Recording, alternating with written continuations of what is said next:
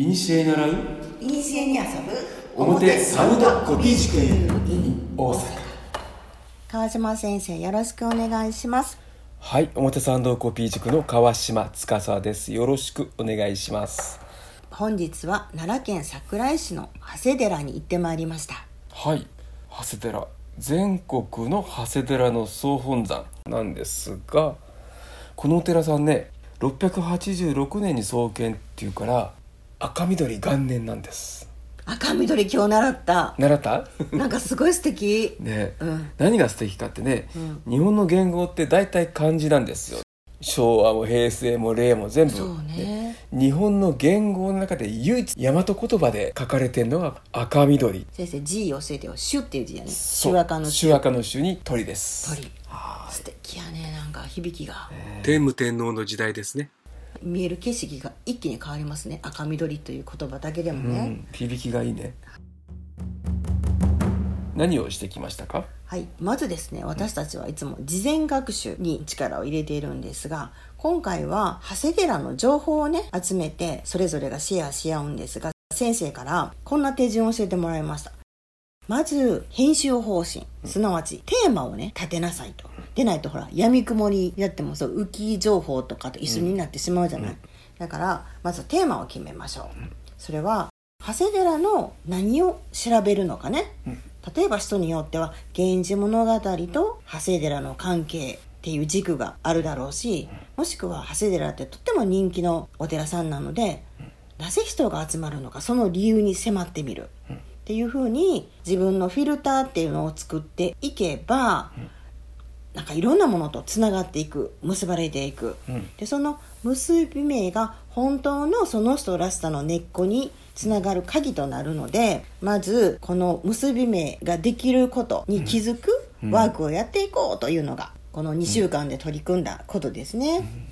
2週間やって結び目までたどり着けるかといえばなかなかそれはまだね、難しいんですけどもそういうことをねそういうお稽古をずっと積み重ねていくと本当に自分の結び目っていうのが見えてくる。はい。うん。で私は今回ね、よしこさんが私たちにシェアをくださった長谷寺の紹介は方針がきちっと立って先生のアドバイスもあったんだけど方針に沿って、うん。やっぱ綺麗があるのにコクがあるというですね、うん。編集になっていたんじゃないかと思ってとっても面白く拝読させていただきました、これまでと違うのが必ず相手をね意識するってこと。誰に伝えるのかってことをはい。意識して調べてまとめられたっていうことがうん。よく出てましたね、ねえ、とっても良い情報でした。面白かったです、だからそん。な風な方針を立てて現地に向かうと、見えるものが違ってきますよね体の中にすでに響いてるものがあるから、はいその響いてる振動と向こうに行ってほらホロアガイの音だとか、うん真言密教のえーマントラの声だとか、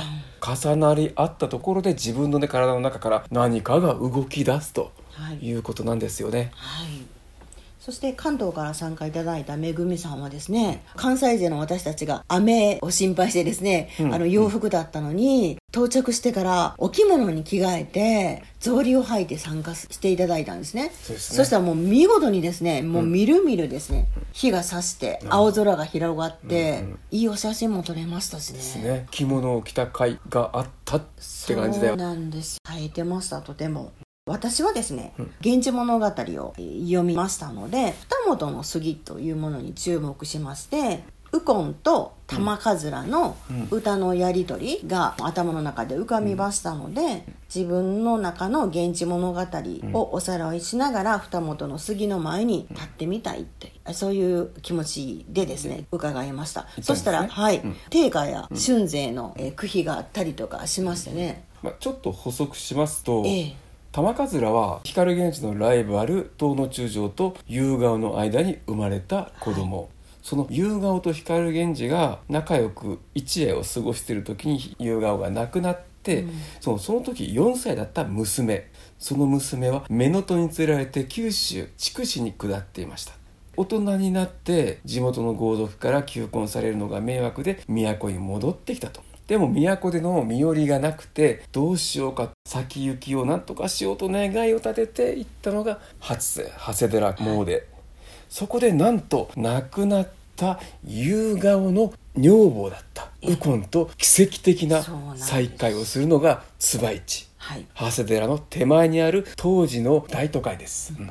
交通の要所要所ですねそこから三重に行ったり都へ行ったり浪速に行ったり紀伊に行ったりってことでね、こう分岐点になってたとこなんですよ、そこで再会したっていうお話でその再会のシンボルになっているのが二本の杉っはいていうお話なんですね、そうでした。は道江さんにマイクをお返しします。はいなぜこのシーンをフィルターにしたいかと思ったかと言いますとね、昨年のことになるんですがちょうど同じ5月に開催した「暦と着物と私の間にさつき頬清風」この時にまとった人へのお着物に「あの夕顔」と記されてたんですよね。うん。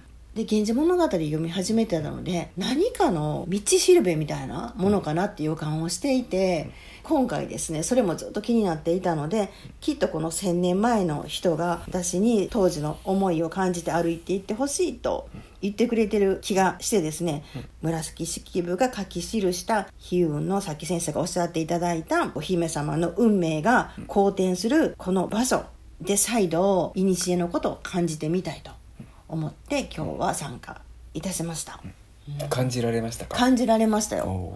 いいですうん。ね特にあの椿市の場所に立った時に、今は風景が全然違いますけれども、仏教伝来の地だったりしたから、そういうふうに見たらそうやって見えるのよやっぱり、立ってみないと分かんないんだけど目の前に耳なし山右手にうねび山そう。してさらにその奥に二上山。うん。大宮神社の鳥居も見えて。そうなんですよすごいとこですよね。ね、うん、これが千年前も同じ風景だったっていうのがねあそこに立ってみないと分からないわかんないですようん。そういうことをお勉強してないと、ん。ポカーンってなるよね。あなんかちっちゃいお山がポコポコあるねぐらいの、うん。うん、でも先生さ耳なし山にこうなんか響くものがあるじゃない？なありますね。なんか呼ばれてると思うから、ん。ん。特別な何かがありますね、うん。ぜひぜひ、はい。またあそこの場所にみんなで行ってみましょうよ、はい。でそしてですね今井町奈良県橿原市今井町に行くことができました、はい。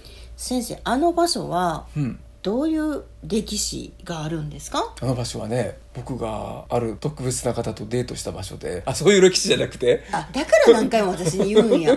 ここはここはみたいなね、うん。そういう思い出もあったんですね。はい、そういう歴史じゃないのね戦国時代から街並みはあって、江戸時代に自治統治っていうか外からの侵入盗賊なんかを防ぐために町人が力を合わせて地域を守ったっていう歴史があって今もその街並みが残っていると、うん。しかもそこに交易が集約されていたらしく当時大和の金の7割集まっていたっていう話も残っているぐらい豊かな場所だったからすっごい豪邸がたくさん残ってたでしょ？残ってましたね、うんで何年か前のね NHK の朝ドラの「朝が来た」もロケ地に、はい、なってました。はだからまさしくあそこに立ったら朝が来たのあの感じが出てましたもんい。ね出てましたねお。写真ね、うん、春が経ってましたね。立ってますね春がね、本当にさて先生はい。秋なんですが10月22日に、あ、えー今年の秋ね。そうなんです。今年の秋に時代祭りが京都に飛びましたか？そうなんですよ、はい。京都の時代祭りでですね、はい。ぜひ皆さんとお勉強してですね、うん。こちらも体験してみたいなと思っているんですが、秋だからね、やっぱり秋の色をどうまとうかっていう、うん。自分とどう重ねるのかっていう講座もね、重ねながらの御所から出てくる時代衣装をまとった方々でお勉強していくといいのかなっていう気もしますね。ね、これが10月22日ですので、はい